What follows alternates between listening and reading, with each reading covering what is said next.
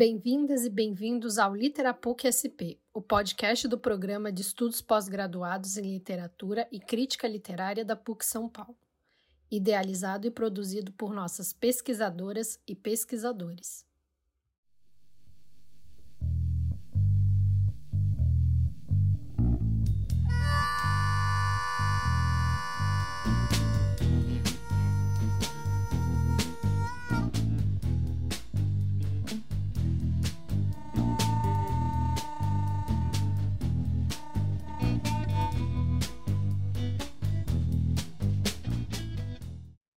Olá, eu sou Laísa Werbron, doutoranda pelo programa, e hoje a nossa convidada é a Germana Viana. Germana é uma recifense criada em São Paulo, que há mais de 20 anos trabalha na indústria dos quadrinhos como roteirista e desenhista. Com obras de sua própria autoria, são 10 anos já na conta. Entre os trabalhos da Germana estão Lise Bordello e as Piratas do Espaço 1 e 2, e ela também faz parte do trio quadrinista que produz o Gibi Menage. É, Germana também é editora e uma das autoras do Gibi de Menininha, e também já fez adaptação de clássicos para os quadrinhos, como Razão e Sensibilidade. Germana, seja muito bem-vinda, é muito bom te ter aqui. Oi, oi, tudo bom? Tudo ótimo! O sucesso da Flige. Eu ia falar bom te ver novamente, porque a Germana esteve na Flige há uns dias atrás e a gente se encontrou. Foi muito bom ter você lá, Germana. Pô, foi uma delícia, que evento lindo, que molecada espetacular, assim, eles eram muito divertidos, a gente trocou muita ideia na hora que eu tava, né, que eles vieram com aquele caderninho que eles estavam carimbando para ganhar o passaporte, para ganhar prêmios, né? E aí pediram tanto para mim quanto para a Petra e o Johan, para a gente desenhar e a gente assinar tal. E aí a gente ficou trocando ideia, que criançada mais espetacular, assim. Eu fiquei encantada com eles, muito eles legal. Também. Que projeto lindo. Obrigada, eles também ficaram encantadíssimos. eles foram assim no final, não pode ir lá falar, pegar autógrafo. Nossa, eles foram que nem um enxame de abelhas, assim, vocês. Foi muito legal. Foi muito fofo, gente, caramba, eles estão animadíssimos, foi muito Foi bom. Foi muito bom. Me pegaram até no banheiro para tirar foto. Ah, é? Tava indo no banheiro. Deixa eu tirar foto com você. Muito legal, muito legal mesmo. Ai, que maravilha, Germana. Que bom poder te ter aqui no podcast também, para a gente dar uma continuidade também, né, para aquele papo. Até já vou falar para os ouvintes, quem quiser ver é, essa mesa de conversa com a Germana, com a Petra, com o Johan, vai estar tá lá no YouTube, a gente vai deixar o link na caixinha de descrição, tá? É imperdível, foi muito bom, eu recomendo bastante. É, então, vamos lá, Germana, vamos. vou começar com uma pergunta, né? Que, Germana, você trabalha com quadrinhos no Brasil, que não é uma escolha fácil, né? E durante o Flige, a gente sabe que... Cacacrai. Trabalhar com literatura tem que ter muito amor. Quadrinhos, então, no Brasil é bastante. E durante o Flige, você contou um pouco sobre a sua trajetória profissional, né? E eu gostaria de pedir para você falar mais um pouco de como foi esse seu caminho, né? Levando em conta que você também é uma mulher em um meio onde a mai maioria dos quadrinistas, né, são homens. Bom, é... primeiro que assim, é, eu acho que se eu não trabalhasse com quadrinhos, eu nunca ia me sentir tão completa quanto eu sou, porque eu nunca fui tão feliz fazendo outra coisa quanto fazendo quadrinhos. E eu falo isso, é, eu comecei a trabalhar com meus próprios quadrinhos há uns 10 anos mais ou menos, a fazer, é, fez 10 anos agora. Né, eu já trabalhava antes quadrinhos há muito tempo, né, praticamente uns 10 anos também, uh, ou seja, eu tenho 20 anos de quadrinhos, né, mas só que antes era trabalhando com material licenciado né? Era ou letreirando manga, mangá, ou letreirando. Letreirando é colocar as palavras no balãozinho, né? De, de quadrinhos licenciados, que é super-herói, que é, é, material importado, né? E... Mas sempre tive muita vontade de fazer meus próprios quadrinhos. E quando, quando em 2013, mais ou menos, teve um boom de quadrinistas mulheres, porque tinha um, um site é, criado em Belo Horizonte chamado Ladies Comics. E elas foram incríveis porque elas fizeram mais ou menos o que o Friends of Lulu fez nos Estados Unidos. Elas fizeram um banco de dados com as quadrinistas do Brasil. E nessa, a gente conseguiu se conhecer. A gente viu que tinha muito, muita mulher trabalhando com quadrinhos, só que a, a, além da, impre, da imprensa especializada não dar atenção para a gente, eles não divulgavam isso. Então, todo mundo tinha aquele sentimento de eu sou a menina esquisitinha da turma de homem. Entendeu? Só que não, né? Tinha um monte de mulher trabalhando com quadrinhos, a gente só não sabia. E nessa elas conseguiram criar uma rede e a gente começou a se divulgar. Foi uma coisa que até meio que orgânica a mulherada começar a se juntar e trabalhando, né, de uma maneira que uma lançava uma coisa, a outra colocava na internet, né, redes sociais ainda não estavam nesse boom, nessa coisa mais de ódio, entendeu? Então era uma coisa que a gente, você conseguia fazer as coisas virarem, irem para frente, né? É... E aí chegou num ponto que a indústria especializada, a indústria, a imprensa especializada não podia deixar de falar da gente porque senão ela pagava de desinformada, porque estava acontecendo. Porque você tem uma Ana Killer fazendo um material maravilhoso chamado Beco do Rosário, você tinha a Criseico lançando coisa com, com o parceiro dela, que Paulo Curumbim, na, na, na, Turma da Mônica, mas que já tinha um super trabalho sólido com quadrinhos A2, sabe? Você tinha uma mulherada produzindo muito, cara. E, e aí foi isso, né? E, e, a sensação de trabalhar sozinha numa coisa acabou, porque a gente sabia que tinha uma turma e a turma funcionava como uma tribo, e aí o mesmo foi se espalhando para a comunidade queer, né? Então a gente também foi se juntando, e é isso. eu acho. Acho que eu falei demais, não sei se eu te respondi, mas é mais ou menos. Não, pode, pode falar o quanto você quiser. Geralmente, quando a gente pensa em quadrinhos por mulher, a gente pensa numa coisa fofinha, né? Mais delicada. E você tem material geralmente que sai um pouco dessa caixa do que as pessoas pensam como um padrão do que mulher deve produzir, né? Você já sentiu algum preconceito, é, principalmente, por exemplo, por é, escrever, né, desenhar quadrinhos de conteúdo erótico, porque isso já é um tabu por si só. Quando é uma mulher fazendo, é... eu imagino que não deve ter, o pessoal não deve ter ficado muito quieto. Ou não, você sentiu que foi outra recepção? Olha, é muito engraçado porque por um lado tem isso, tem a galera que se choca ainda, né? Deveria ser uma coisa normal, mas não é.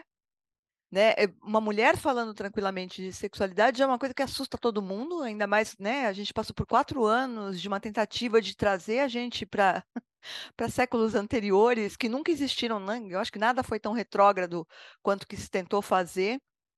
Mas assim, é, teve uma vez uma pessoa que virou para mim, um colega que falou assim, cara, você você fala que você não faz quadrinhos políticos, mas você faz, né? Porque você está exatamente falando sobre sexualidade feminina e uma sexualidade que, inclusive, não é hétero, você é bissexual, então você está trazendo uma visão até mais, né?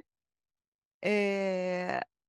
Tem, tem quem estranhe, tem quem, quem tente colocar como uma coisa inferior exatamente porque está trabalhando com sexualidade, né? As pessoas têm essa, elas não percebem que elas estão trabalhando por uma agenda conservadora. São pessoas do nosso lado até, pessoas progressistas que terminam tendo esse comportamento de, de diminuir o que é feito, de uma, o que seja sensual, ou que tenha sexo, ou que tenha o erótico.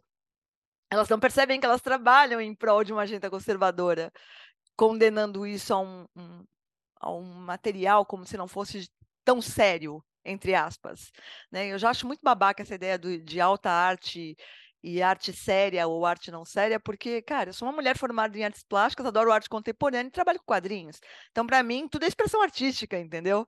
Eu acho babaca e elitista você ficar colocando as coisas num, de uma maneira, né, onde, em patamares, uhum. entendeu?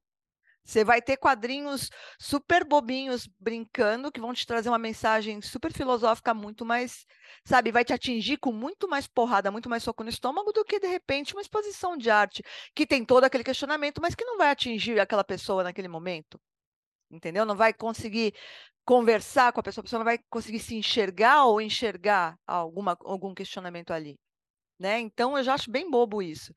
E aí é isso, né? É, eu gosto de trabalhar com material, eu não acho errado. Acho super legal mulheres que trabalham com material fofinho. Uhum. Acho incrível mulheres que sabem trabalhar com autobiográfico, né? Só que enquanto homens estão ganhando prêmios por fazerem material fofinho e material autobiográfico, mulheres estão sendo julgadas. Ah, a mulher só faz coisa fofinha, né? Uhum. Tem isso também. Só que eu nunca fui muito dos fofinhos. Eu cresci numa rua de meninos e eu sou meio, meio, né? Do jeito que eu sou, e eu gosto muito de terror e eu gosto de erótico, assim como eu gosto de fofura. Não tem porquê eu escolher coisas. Gente, eu sou bissexual, eu não escolho o gênero. Eu vou escolher, né? Para que escolher se eu posso ter tudo, caraca, né? É a mesma coisa com gêneros, entendeu? Só que eu me sinto muito feliz produzindo terror, produzindo. Porque o terror tem essa coisa da catarse, né? Né? As pessoas falam assim: ah, quem faz terror é, é, é, é meio sádico. Cara, eu sou até vegana, entendeu? Daí você tira, né? Eu sou incapaz, de, né? Eu fecho os olhos de repente. Eu vejo, escrevo terror tal, mas eu não, eu não sou capaz de assistir nem true crime, entendeu? Saca? Scary pants total, assim. Porque o, o terror tem essa coisa de catarse mesmo, das pessoas, né? Da catarse no sentido da, da, da Uhum. tragédia grega, né? De você enxergar aquilo acontecendo ali longe e tal. E é por aí, eu acho que eu, eu maltrato muito mais até as pessoas quando eu escrevo coisa romântica do que com terror, entendeu? Porque aí eu, né? Eu boto uma sofrência daquela assim, né? Mas assim, e, e a escolha de trabalhar com o terror também foi isso. Foi. A gente estava uma vez num, num encontro no Ladies Comics e a gente estava falando sobre terror. A gente não, estava assistindo uma palestra sobre terror com a Ana Recalde, que é uma super roteirista de terror, maravilhosa. Não só de terror, mas principalmente de terror, e ela é uma grande editora também, embora ela não acredite nela. Ela é muito, muito inspiradora como, como, como editora, inclusive. Ela podia acreditar mais nela, porque ela é muito foda, ah, não tem problema. mas ela é muito, ela é muito, ela é maravilhosa, né? Eh, tava a, a Camila Torrano, que é a, a, a capista de dois números do meu gibi de menininha, né? Do, do nosso gibi de menininha, porque são 13 mulheres fazendo, né? Eh, e tava a, eu nunca esqueci, eu nunca lembro quem é a terceira, Bianca Pinheiro. A Bianca Pinheiro também falando de terror, que ela também tinha feito um quadrinho ótimo de terror. E tinha um homem que estava absurdamente incomodado, porque tava... era um grupo, de... um encontro para mulheres, com mulheres falando de terror, e o cara lá se mete no meio e fala: vocês não estão sabendo, é, vocês deram errado a, a- o conceito de monstro. E aí a Ana Recalde, que é uma das pessoas mais gentis depois do Marcate do mundo dos quadrinhos, né? Porque o Marcate é outro que é super gentil, ela deu um esfrega, deu um esporro nesse homem que eu assim, eu fiquei encantada. E eu saí dali falando assim, a gente tem que fazer um gibi de menininha. Porque esse cara falou de um jeito como se ele achasse que o certo era a gente só fazer coisa fofa, Uhum. né? E aí eu falei, a gente tem que fazer um gibi de menininha, que é terror e putaria, terror e erótico. E foi daí que surgiu, e aí daí pra frente foi, né? Tanto em no, no coletivo quanto nos meus trabalhos solo, que não são adaptações, né? Porque na adaptação eu me, me adapto junto com a obra para poder, né, chegar, atingir a faixa etária correta. eh, eu gosto muito de trabalhar com terror e com erótico. Mas também gosto de romance e fofura. Ah, tem, tem mercado para tudo, a gente também consegue se encaixar em um pouquinho em cada lugar, né? Não, e não é nem questão de mercado, é uma questão assim, a gente já é artista independente, É, entendeu? Né? Então, se a gente é artista independente, a gente se permite, a também. gente, né? A gente não precisa ficar né? preso em caixinhas, né? Eu só faço isso, só faço aquilo. A gente tem. Eu acho legal quem faz, Uhum, quem, quem é, tipo, a Roberta Cine que trabalha comigo, ela gosta e ela só trabalha com terror. E acho super legal, mas eu tenho a necessidade de ficar passeando entre gêneros, uhum, que também é muito legal. E já que a gente está falando de polêmica, É, ó, eu queria te fazer uma pergunta, né? passa. Muitas pessoas, né, têm preconceito com os quadrinhos e até consideram que eles não são literatura, né? O que que você acha desse tipo de pensamento? Ixi, então, eu faço quadrinhos, isso basta. É, Como resposta, né? Assim, é, quadrinhos não é literatura porque ele tem uma linguagem própria, mas quadrinhos é literatura também. Então eu me recuso a, de novo, eu me recuso a escolher, gente. Se eu posso ter tudo, eu tenho tudo. Acabou. né? É, eu vejo as pessoas esse brigando loucamente no Twitter ou, né? Tem, tem gente que é taxativo pra caramba. É, eu acho que teóricos são capazes de responder isso melhor do que eu. Eu só faço gibi. não, não estou fugindo da discussão, é que eu realmente não tenho uma opinião formada a respeito. Eu acho que é e eu acho que não é. Uhum. Não, porque eu acho muito interessante, porque às vezes algumas pessoas têm uma visão um pouco mais é, conservadora do que a literatura, e aí é, o quadrinho eu, não eu só encaixa. não gosto quando se coloca em escala. Eu só, uhum. eu só uhum. vou tratar.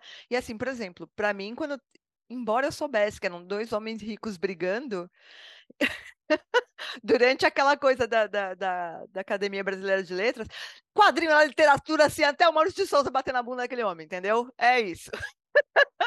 Depois disso, eu voltei a não ter certeza nenhuma a respeito. Tudo bem, mas é, é bom a gente sempre ter um pouquinho de dúvida, né? Eu acho saudável, não gosto de ter certeza, não. Certeza faz a gente ficar estagnado. Sim, sim, isso eu concordo bastante com você. E eu queria falar com você, né, que um trabalho maravilhoso, estou até com um exemplar aqui. Opa. Nossa, linda! Eu adorei trabalhando. Maravilhoso. É, em 2021, você fez essa uhum. adaptação do clássico, né, Razão e Sensibilidade, da Jane Austen. E como que foi essa experiência para você? Bom, primeiro eu travei, porque eu sou maluca pela Jane Austen, eu adoro Jane Austen, adoro. Né? E um dos meus filmes favoritos da vida é um filme chamado Bride em Prejudice, que é uma versão misturada indiana de, de Orgulho e Preconceito. E aí a, a Elizabeth Bennet lá se chama Lalita. E é feita por uma atriz indiana que eu amo. E é muito legal essa adaptação. E, e a, essa diretora, Gurinder Shada, ela é uma inspiração para fazer muitas coisas que eu faço, no sentido de não deixar tudo muito branco, né? É... E aí, quando, quando eu fui convidada para fazer o Razão Sensibilidade, é uma das coisas que eu conversei, e eu tenho muita sorte, eu só peguei editores muito bacanas em todos os trabalhos que eu fiz contratada, né? Fosse para a editora do Brasil, fosse para o pessoal da, da Ateliê, o pessoal da Caraminhoca, que é quem me contrata para fazer esse, esse, tipo de material, né? Ou Ultimato do Bacon, ou a Zarabatana, tal, eu sempre tive liberdade muito grande com os editores. Então eu confio muito nos meus editores, né? É... eles não têm mão pesada, eles deixam dar ideias. E aí quando eu cheguei para o Sérgio e para o Denis e falei, olha, eu estou super encantada de fazer, não contei que eu estava travada, com medo, por ser Jane Austen, mas eu falei assim, mas uma coisa que eu queria muito é que não seja um gibi branco, né? Porque eu acho inadmissível que a gente entenda que na Inglaterra todo mundo é branco, porque não é. A Inglaterra, ela invadiu países, a Inglaterra ela participou de mercados de uma maneira brutal, né? Então você não vai ter só gente branca na Inglaterra né? É... E aí eles foram super abertos a isso, e aí eles me deixaram colocar cameo de série que eu estava assistindo na época, entendeu? Eu estava assistindo Untamed, que é uma série chinesa, de dois caras que são apaixonados. Então eles estão lá no... Se você gosta de Untamed, você pegar o meu Razão e Sensibilidade, você vai achar o Lanjan e vai achar o, o Wei Wuxian em algum cantinho ali, em algum baile ou na rua andando, entendeu? Você vai achar. Eu, né? eu, eu, eu, que eu não conheço essa série, mas eu falei, eu prestei atenção nisso. Eu falei, gente, que legal. Eu só não sabia é, dessa então referência. Você vai ver. Você vai ver asiáticos, né, no fundo. É, então, e aí eu falei, ah, eu vou, vou, eu quero colocar as duas protagonistas, duas meninas negras, né? Porque a, a, eu queria que o pai delas fosse um homem negro rico, porque sim, sempre existiu, só que foram apagados em produções norte-americanas e produções inglesas também, né? E, e é isso, e eles me deixaram total liberdade. E uma coisa que eu acho muito bacana é que nem sempre eu faço literal a, a adaptação. Eu sempre vou manter a essência, mas o que eu posso mudar, por exemplo, se eu puder mudar o gênero de alguém, eu vou mudar. Entendeu? Se, se eu acho que vai ficar mais interessante, por exemplo, outro dia eu tava. É, eu só me segurei para não fazer uma adaptação de, de Morro dos Ventos Vivantes, para mim mesmo, fazer e lançar independente, porque eu vi que a Petra tinha feito há pouco tempo. Eu falei, putz, não, não tem sentido, uma vai canibalizar, canibalizar a outra, mas uma vontade que eu tenho é, por exemplo, colocar o, o, o rapaz que chega né, para morar naquela região dos Morros, Morros Vivantes, que, que é quem vai receber toda a fofoca do que aconteceu, aquela descalhamento mental, né, que acontece, gente. Minha vontade sempre foi fazer aquele rapaz um moço trans, porque pessoas trans já existiam, sim. Entendeu? E não muda em nada, porque continua sendo um homem. Saca? Então, a mesma coisa no Razão e Sensibilidade, a terceira irmã, que é uma irmã que quase nunca aparece, eu coloquei ela no meu cânone, no, no meu headcanon e no meu canon, ela é uma menina lésbica e ela pode, inclusive, ser enxergada como ace. Eu só não ousei tanto escrever como ace porque eu ainda não pesquisei o suficiente pessoas ace, embora eu conviva com várias, mas você sempre que vai escrever alguma coisa que você não é, você tem que dar uma estudada, você tem que mostrar para as pessoas. E quando, durante a produção, eu falei do livro, eu ia perder um tempo que não ia ser é, ia me fazer perder prazo, né? Mas eu, é, é, é uma, uma das siglas que eu quero estudar melhor, porque eu tenho muitos amigos ACE, e eu acho que eu nunca consegui representar um ACE direitinho nas minhas histórias. Ai, que bom. Jamana, a gente está numa sincronização, porque você já respondeu perguntas que eu ia fazer, oh! maravilhoso. E, e, falando sobre essa questão de representatividade, né? É, você sempre faz no seu trabalho questão de representar personagens com corpos reais, né? É, principalmente as mulheres e que geralmente são sexualizadas nos quadrinhos, né, e colocada, colocadas ali num padrão estético muito idealizado, né? É. Geralmente você não vai conseguir se enxergar mesmo você sendo mulher e lendo até um quadrinho de uma heroína. Não que os homens também não sejam colocados num padrão idealizado, mas geralmente as mulheres são objetificadas e nunca numa maneira assim muito saudável da gente se ver, né, como mulher. É. É, enquanto os caras são vistos como. A gente tem várias análises na internet, ou mesmo de estudos acadêmicos a respeito disso, né? Você tem um monte de poses viris e poderosas, os caras e as mulheres estão sempre com umas poses que, meu Deus, eu faço yoga e não consigo fazer, né? né? Tem, é meio uma assim. capa, é uma capa famosa do Homem-Aranha que a Mary Jane está sentada num, de uma forma que é impossível de você sentar. É, por mais estilizado. Essa... É, teve essa discussão, pode concluir, desculpa. Não, que isso. É, aí eu ia perguntar é, se você acha que é importante né, para as leitoras se sentirem representadas, né? É, vendo esses corpos tão diversos ali nos quadrinhos. Ah, eu acho eu acho, bom, você perguntou, né, é, sobre gênero, por exemplo, eu não tenho apego a gênero, embora eu adore trabalhar com horror e com erótico, mas se tem uma coisa que você vai achar em qualquer gibi meu, é diversidade. Eu tento colocar em todos, e eu faço uma pesquisa séria tal, porque eu sei, né, eu sou uma mulher branca, eu tenho olhos claros, né, é, eu sou bissexual, mas até aí, né, é uma coisa que eu vou estar por dentro da comunidade queer, mas tem várias coisas que eu não sei. Por exemplo, para escrever sobre uma mina trans, eu vou ter que né, mostrar para a comunidade, conversar com, com, com, com pessoas trans para poder fazer um negócio legal. E de um jeito que não enche o saco, porque ninguém tem obrigação de te ensinar as coisas. Você pode, né? Uhum. Né? Isso é bem importante também. Então, no Lizzie Bordello, por exemplo, eu tenho a, a Deus, que é uma moça negra, e tem a Fran, que é uma moça trans. Né? Então, antes de e é humor, Lizzie Bordello. Então, eu fui fazer uma pesquisa legal, conversei com, com militantes, perguntei se aquilo estava correndo risco de cair num estereótipo tal. E foi né, tranquilo, tal, me deram altas dicas. Ah, algumas pessoas falaram que estava ok. É, a Fran, por exemplo, é uma moça trans, mas ela é musculosa. É, mas ela é musculosa porque a família dela também é, que não deu tempo ainda. Se eu retomar Liz Bordello, a gente vai conhecer a avó dela, que é uma mulher cis e é musculosa também, entendeu? Porque no planeta dela as mulheres são alterofilistas, tal, saca? Era uma coisa nesse sentido que ia chegar lá. Só que aí terminaram pintando os projetos na frente e, e o Liz Bordello tá um pouco paradinho. Quem sabe volta, gente? Vai fazer 10 anos. Quem sabe eu volto com o Liz Bordello, né? É... E assim, para mim é muito importante colocar pessoas que eu vejo e que eu acho bonitas e que não estão lá, entendeu? Porque padronizaram achando que as pessoas eh, vão consumir melhor ou vão gastar mais dinheiro se você colocar alguma coisa que elas desejam. Só que o que as pessoas desejam é se ver, saca? É se enxergar ali, é saber que não estão sozinhas, né? E você vai encontrar isso de uma maneira muito mais eh, autêntica em trabalhos de small press e independentes. Mas quando isso começa a acontecer também em, em editoras grandes ou, ou, estúdios grandes, é muito importante. Porque aí você vê que está chegando. Né? Eles chegam com um delay de quase 10 anos nisso, mas eles estão chegando.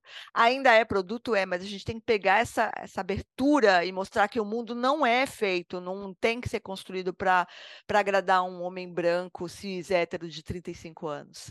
Né? Porque o mundo é bem mais diverso que isso. E, e não são os homens cis, brancos cis héteros de 35 anos que andam comprando quadrinhos, só eles. Eles, na verdade, quase nem compram, eles só ficam reclamando na internet. né? Quem compra, inclusive na, na parte mais mainstream, é exatamente a comunidade queer, são as mulheres, entendeu? Então, se você faz história onde as pessoas se enxergam, se veem, veem as pessoas que elas enxergam, ou que elas desejam ser, mas não nesse sentido deseja ser a loira de cintura fina, saca? É... Sabe, você passa a mensagem, você você conversa com as pessoas, sabe? E eu acho que contar história é isso, né? É, agora, Germana, muito obrigada. Só respostas maravilhosas. E eu vou fazer uma pergunta final que o pessoal gosta muito, né? É, você poderia indicar, assim, algumas obras literárias para os nossos ouvintes alguma coisa que você goste muito, que você leu recentemente. Fica à vontade. A gente aqui não tem número nem, nem estilo do que indicar. Bom, então eu vou indicar um gibi da Cristina Eiko, um, gibi pequenininho chamado Culpa, que é uma das coisas que me fez mais chorar no mundo. É uma historinha pequenininha e ela é brutal de como ela é, é é forte, é muito forte. É forte que nem a Eiko, que todo mundo, que é exatamente como o gibi, pequenininha, e você acha que é uma gracinha e quando você vai ver é uma rocha, entendeu? E é uma porrada a história, é lindo. Então, tudo que a Cristina Eiko fizer, você pode ler que você vai gostar, seja ela trabalho solo, seja com Paulo Crumbin. É, mas esse culpa dela é um troço assim. Se eu pegar agora para ler, eu vou chorar de novo. Tudo bem que eu sou super chorona, tá? Eu sou uma manteiga vegana derretida, mas assim, é muito forte.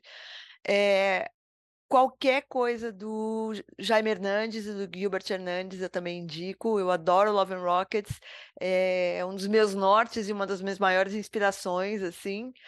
Uh, os livros da Carol Kiovato são uma delícia, são deliciosos, assim.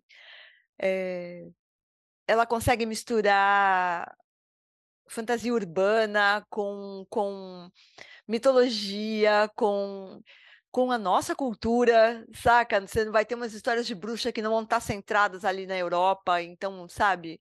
É, é delicioso. Qualquer livro da Carol Kiovato, só vai que você vai curtir.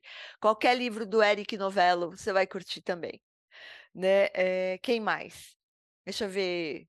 Os livros e os gibis da Clarice França, que inclusive está fazendo um gibi comigo agora. A gente está fazendo Carmila. Ela escreveu o roteiro e eu tô desenhando. Eu desenhei, já acabei. E a Fafá Senhorini, do Senhoritas de Patins, está colorindo, que é a única pessoa no mundo que eu confio para colorir meus, meus desenhos. Ou eu faço as cores, ou é a Fafá quem faz, porque eu adoro o resultado do que a Fafá faz. Ela deixa meus desenhos muito mais bonitos, assim. E vai sair no final do ano, a gente está né, pretendendo lançar no final do ano na CCXP, porque nós três passamos, né, estaremos lá, então se você for para a CCXP, gente, você vai encontrar a gente nas mesas, passem nas nossas mesas para dar um abraço, e se tiver com dinheiro, para gastar dinheiro com a gente, né?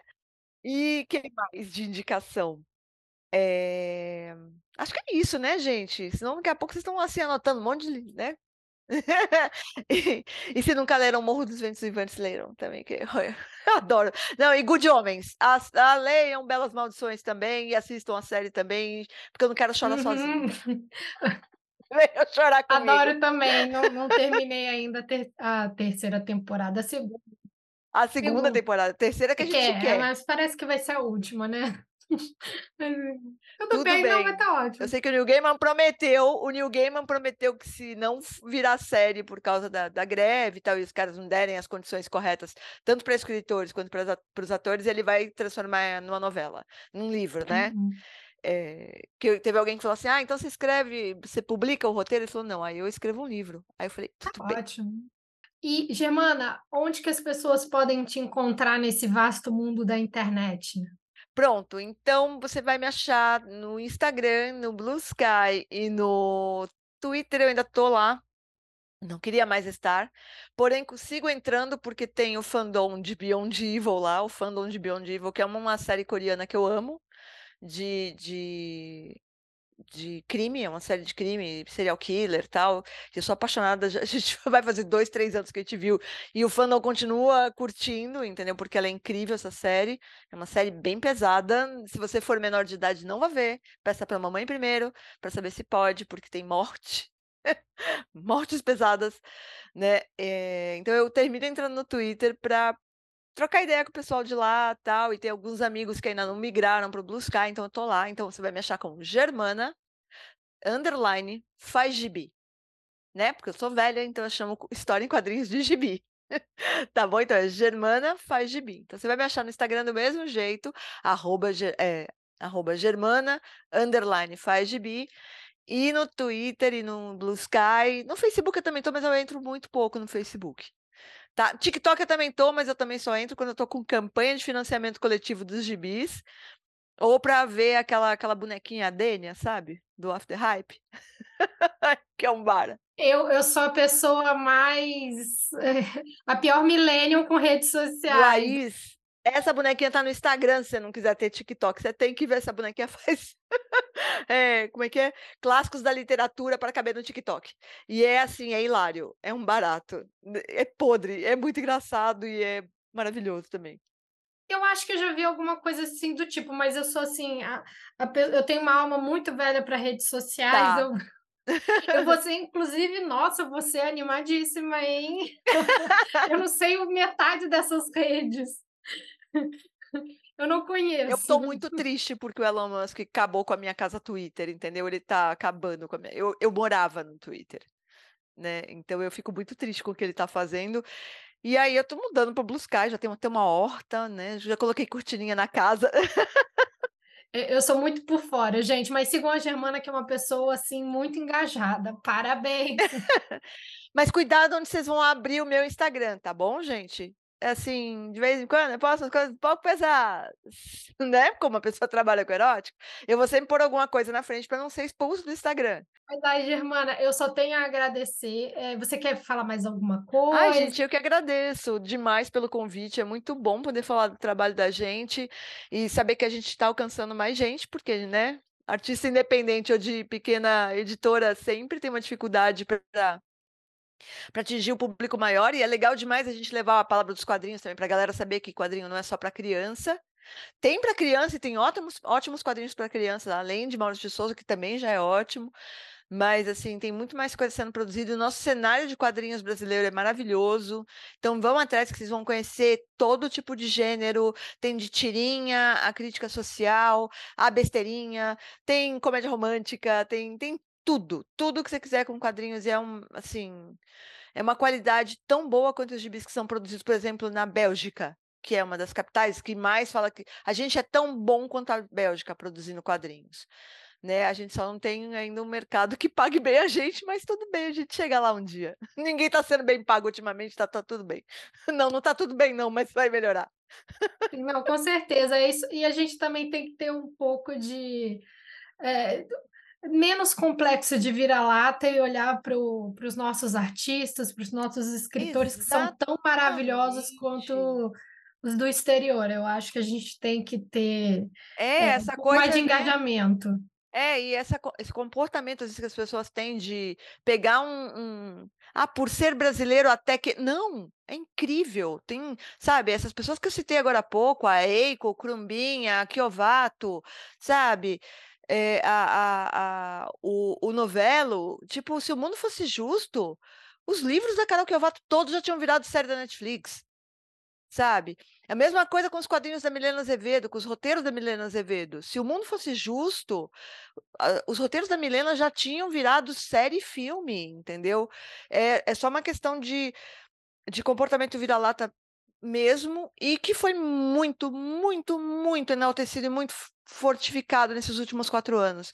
Então, cara, é até uma resistência você ir contra essa maré de achar que o que é norte-americano é perfeito, porque não é, né? A gente está vendo agora que séries coreanas dão de solapa, e não é de agora, nas séries norte-americanas, os filmes indianos, coreanos, brasileiros dão de surra nos filmes europeu, europeus e americanos, saca? Vai ter gente que vai torcer o nariz que eu falei aqui, Vai, mas é pensa direitinho, você tá torcendo o nariz porque você acha que o filme francês é muito superior ou porque você está sendo racista, né? Porque a gente cresceu numa sociedade racista, né?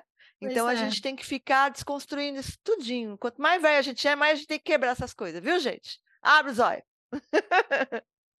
Ai, Germana, que pena que a gente tem que terminar essa conversa. Mas como eu falei, gente, quer conferir mais da Germana, tem as redes dela, ela, a participação dela também no Flige foi muito incrível. É só ir ali no linkzinho que a gente vai colocar. E é isso, Germana. Mais uma vez, eu só tenho que agradecer.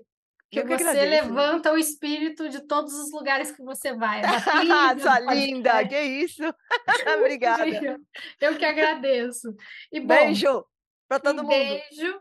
E assim é, terminamos mais um Literapuc. Se quiser acompanhar as notícias e o conteúdo produzido pelo programa, basta seguir os nossos perfis nas redes sociais. Um beijo e até a próxima.